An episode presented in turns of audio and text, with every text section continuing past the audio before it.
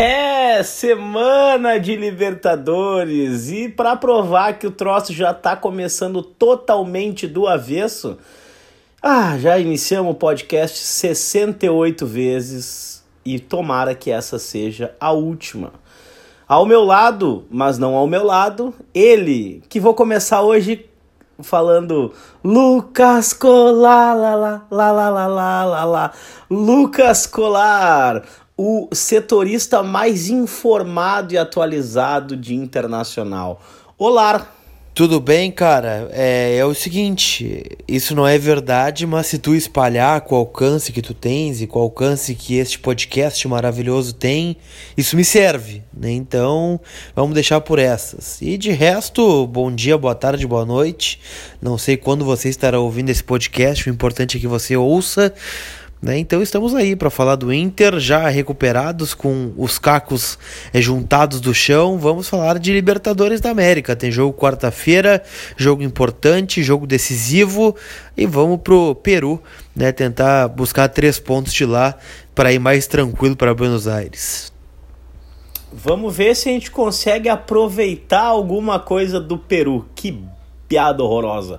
Mas a realidade é que deu uma chacoalhada dentro do vestiário colorado após os últimos acontecimentos e desde o primeiro treino dessa semana, que digamos que foi na Páscoa, né? Já começamos a ver algumas movimentações diferentes, inclusive o milagre da Páscoa que é o que, Lucas Claro? O que, que aconteceu nesse treino da Páscoa do Internacional? É, não é bem o que a gente estava querendo, né? Mas já é uma mudança. Antes tarde do que mais tarde, né? O menino Sarrafinho, né? Sarrafinho Gaúcho, Martim Sarrafiore entre os titulares, né, ganhando a vaga no time titular, aquela vaga que está sempre em aberto, né, meu caro Dricos, hora do D'Alessandro, hora do Potker, hora do Parede, e agora é de Martins Sarrafiore, né, titular contra o Alianza Lima, vai jogar naquele corredor ali, e é a grande novidade, porque de resto o time é o mesmo que empatou o Clássico Grenal e infelizmente perdeu o título nas penalidades eu não sei se é a prática do óbvio, né? Mas é que. E eu, eu, eu não gosto de. Eu não gosto de ser o capitão óbvio. Mas é que a torcida vem pedindo as mesmas coisas há oito, dez meses já. Desde que o Inter parou a sua escalada fantástica lá por pelo meio do ano passado, ali por agosto, setembro, a torcida pede as mesmas coisas. E esse ano ficou bem evidente que o modelo de três volantes, plus o amor por William Potker, plus a demora para substituir plus a não insistência em dar minutos para uh, Martin Sarrafiore, Nonato, até o próprio Heitor, que também já está começando a ser bastante pedido pelas pessoas mais, mais que, que tem mais uh, proximidade do cotidiano da própria base do Internacional. Então, assim, pô, não é ser capitão óbvio, né, velho? Mas, assim, tava demorando demais para acontecer alguma coisa. E uma pena que tenha acontecido com essa perda do título gaúcho, que é aquela coisa, né? É, é ruim ganhar campeonato gaúcho, mas é pior ainda não ganhar o campeonato gaúcho. Lucas Colar, tu acredita que Sarrafiore no time do Inter no lugar de William Potker começa a sanar algum problema ou ainda não? Eu não digo sanar problemas, porque o esquema ele não privilegia o Sarrafiore, né? Vai seguir o 4-1-4-1. O Sarrafiore para mim não é um jogador de lado do campo, mas ele é melhor que o Potker, ele é melhor que os outros e por isso deve jogar. Então o Inter terá um acréscimo de qualidade. Ponto, isso é indiscutível. Agora, é, é uma mudança. O Odair precisa fazer mais mudanças. Né? E foi cobrado de isso dele, isso é uma informação. A direção desceu ao vestiário e cobrou o Odair após a perda do Campeonato Gaúcho. Né? A, a, a opção por alguns nomes e não por outros, né? a falta de, às vezes, de uma alternativa tática. Né? E eu acho que passa por aí. Eu entendo que o Odair esteja preso ao tripé de volante antes. E, e, e, eu acho justo porque é o modelo que levou ele até aqui, até agora, e, e nada mais justo do que ele confiar nesse tipo de, de formatação e até mesmo nos jogadores que levaram ele até aqui. Só que o Inter precisa dar o a mais, né? Precisa dar o salto de qualidade. E eu acho que esse salto passa pela saída do Patrick. É, e nada contra o Patrick, para mim é um excelente jogador. É, já mostrou muito aqui no Inter e acho que tem condições de seguir no Inter como uma grande opção. Só que o momento para mim é de testar outras alternativas, um outro modelo tático, né? Quem sabe é, com, com mais meias e sem um volante ou mais mais um atacante, menos um volante. E eu, Lucas, gostaria de ver o Nonato nessa posição. Né? É um jogador que é um volante, mas a, toda a sua base foi feita como meia. Né? Era o camisa 10 São Caetano, chegou a jogar como ponta no Inter e, e eu acho que ele daria um acréscimo maior ao time. Acho que o time se portaria melhor, mas, né, não, não vou reclamar de uma mudança, né? Eu queria duas, três, fazendo uma já tá bom, já é um começo, e eu espero que o Odair consiga enxergar que o time pode melhorar com as peças que tem dentro do elenco. Cara, uma coisa que já tem me chamado a atenção de todas que a gente pontuou, e a parte legal da internet é o registro do podcast, principalmente, né? Nas nossas lives também, nas coisas que a gente escreve nas nossas redes sociais, né? É, a questão também das alterações que começam a ser feitas tardiamente, né? E acaba prejudicando o Inter no jogo, a falta, eu não digo, não vou jamais dizer que o, o Rodeiro não sabe ler o jogo, porque eu acho que ele é, é um baita profissional. Eu acho que talvez a demora para trocar as peças, né, para mexer na partida, é o dar mais cinco minutos pro jogador se recuperar dentro do jogo. Então acontece que, cara, tu acaba criando um, um, uma própria esfera onde o jogador que tá vendo que não tá jogando bem, ele sabe que ele vai poder voltar pro segundo tempo com mais 15, 20 minutos para jogar. Então o Odair tem feito alterações agora um pouco mais cedo, já mexeu no intervalo, então são coisas que vão mudando.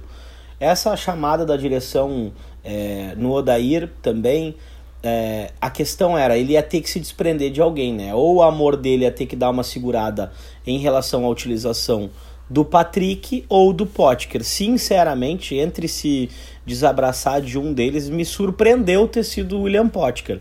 Porém, se tivesse sido o Patrick, toda a estruturação técnica que o Inter sofreu no último ano teria sido, não digo desvalorizada, mas manteria-se uma marcação em corredor e o Inter perderia muita força, hum, impactaria muito no jogo do meio. Então, assim, eu concordo que tenha sido essa opção, embora tenha me surpreendido um pouco. O que fica na minha cabeça é o que, que vai acontecer com o Inter com a bola no segundo tempo a partir dos 15 minutos, que é quando o Patrick já está muito cansado, não consegue mais evoluir como joga no primeiro tempo. E diga-se de passagem, Patrick vem jogando muita bola no primeiro tempo em quase todas as partidas. O problema tem sido cansaço mesmo. É, o Edenilson é um cara que termina os jogos extenuado e ainda assim corre demais no, nos últimos 15, 20 minutos do jogo. Mas, e o Dourado é um cara de, que segura bastante a bola e tá naquela primeira posição de meio campo, então são dúvidas que me, que me, que me cercam, assim com a bola, Sarrafiori vai armar para quem? Né? Quem é que passa? Quem é que tabela? O Zeca vai ter mais liberdade de atacar, a gente vai se expor, o Denilson vai segurar como um lateral para o Zeca jogar como ala, como ponta. Me chama a atenção. E quando tu falou assim do, do algo a mais, né? O Inter está onde ele merecia estar no último ano com o plantel que tem. Nas cabeças do Brasileirão, na final do Campeonato Gaúcho e estar em primeiro do seu grupo da Libertadores é o algo a mais já acontecendo, na minha opinião. Graças a Deus. Agora, e é o trabalho do Inter, sem dúvida. Agora, esse, esse arrojo é a diferença do primeiro lugar para os outros, né? Então, todo time que quer ganhar, quer ser campeão, tem que ter suas surpresas. E eu me lembro bem daquele Inter que foi com o Pato pro Mundial, né? O Pato simplesmente ele ele virou uma alternativa no Inter nos últimos cinco jogos, quatro jogos ali, começou a, a, a, a ser utilizado e fez a diferença. Então, é, me chama atenção nesse sentido, nesse aspecto. Tomara que a troca tenha vindo a tempo da gente conseguir somar o suficiente, né? para seguir essa escalada aí. Eu, sinceramente, acredito em vitória do Inter contra o Alianza Lima, embora é, eu acho que o jogo vai ser bastante emblemático até por causa da questão do público também, né? Todo mundo querendo ver o Guerreiro jogar, uma coisa muito louca, né? Lucas Colar, a gente tem projeção de time já escalado para o jogo? Temos, o Inter está definido, né? O Odair não fechou os portões, né? O que é uma grande notícia também. É, então, Inter escalado com Marcelo Lomba, Zeca, Rodrigo Moledo, Vitor Cuesta e o Iago, Rodrigo Dourado, Edenilson, Patrick, Nico Lopes, Sarrafiore e na frente o grande astro né, da, desse jogo que está movimentando né, o povo peruano. O Alianza Lima até mudou de estádio para receber o Inter, que é o Paulo Guerreiro, né, de volta ao Peru depois de não sei quanto tempo. Né, e, e, e o Alianza mudou o jogo do Alejandro Villanueva, que é o estádio deles, né, que cabe 20 e poucas mil pessoas, e vai jogar no Estádio Nacional do Peru, que cabe 50 mil e deve receber casa cheia aí. E, e, é um grande atrativo. Então, Inter sem mistério e com novidades né, para esse jogo que pode é, garantir o Inter como é, líder do grupo é, com uma rodada de antecedência.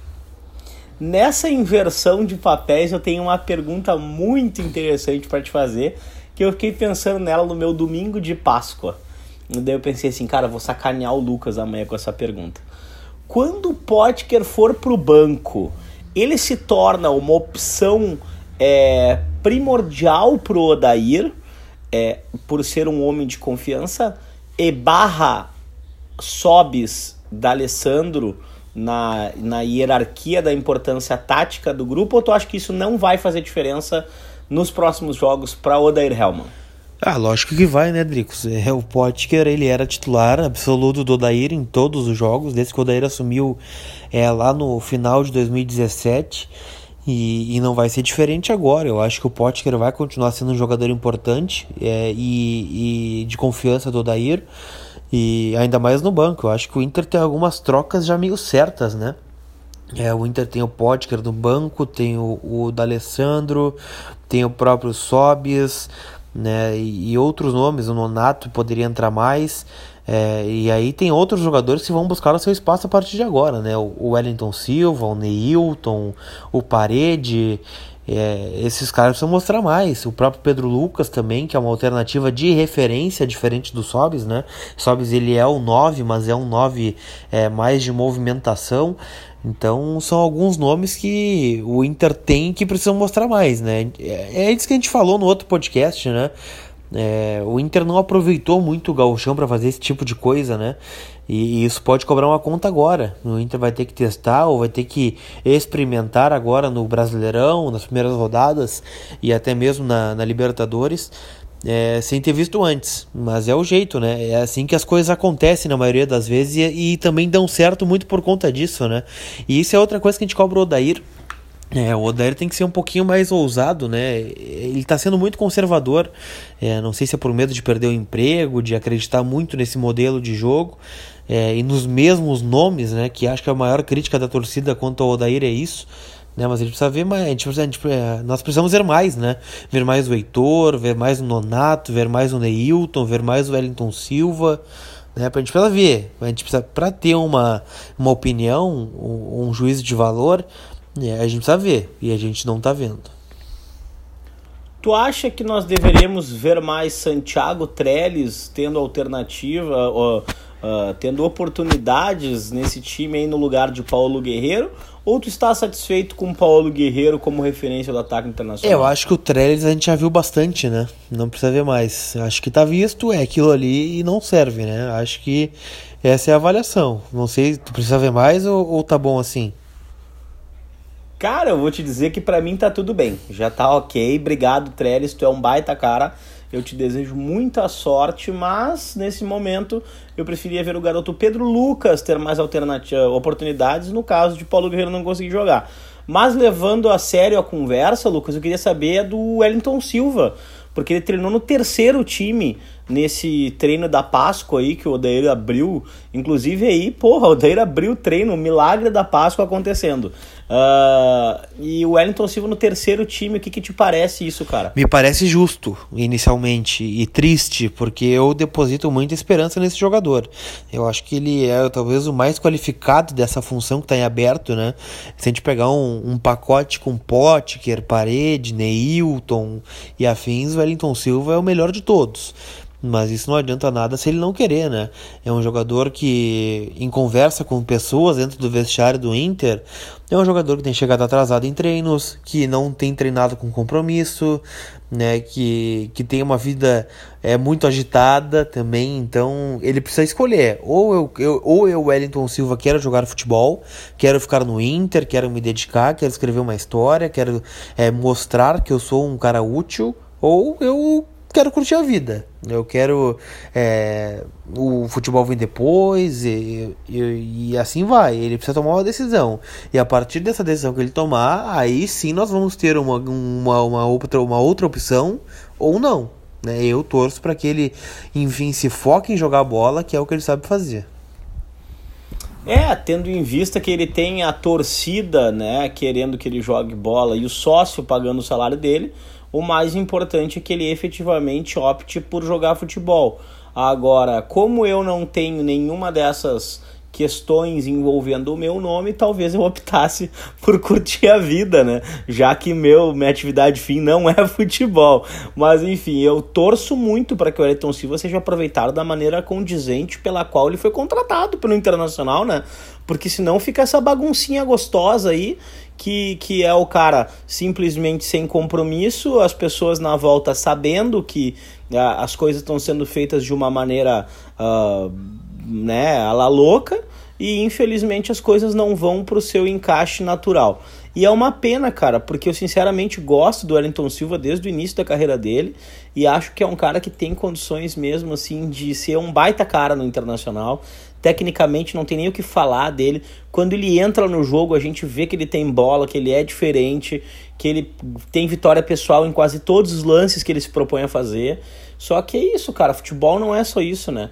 Talvez há 20 anos, talvez há 15 anos, é, não tivesse nessa excelência física que tem hoje, não fosse todo esse compromisso tático que é hoje e principalmente toda essa pressão de redes sociais, toda essa pressão de ter o torcedor mais próximo do clube, todos, essas, todos esses trabalhos aí de, de scouting, né? Então, cara, hoje não tem mais bobo, né, velho? Em qualquer situação, as pessoas que não estão levando o negócio o futebol a sério, elas tendem a ser cada vez mais cobradas e tomar os seus reversos no, nas, nas questões político-administrativas administrativas do clube, né?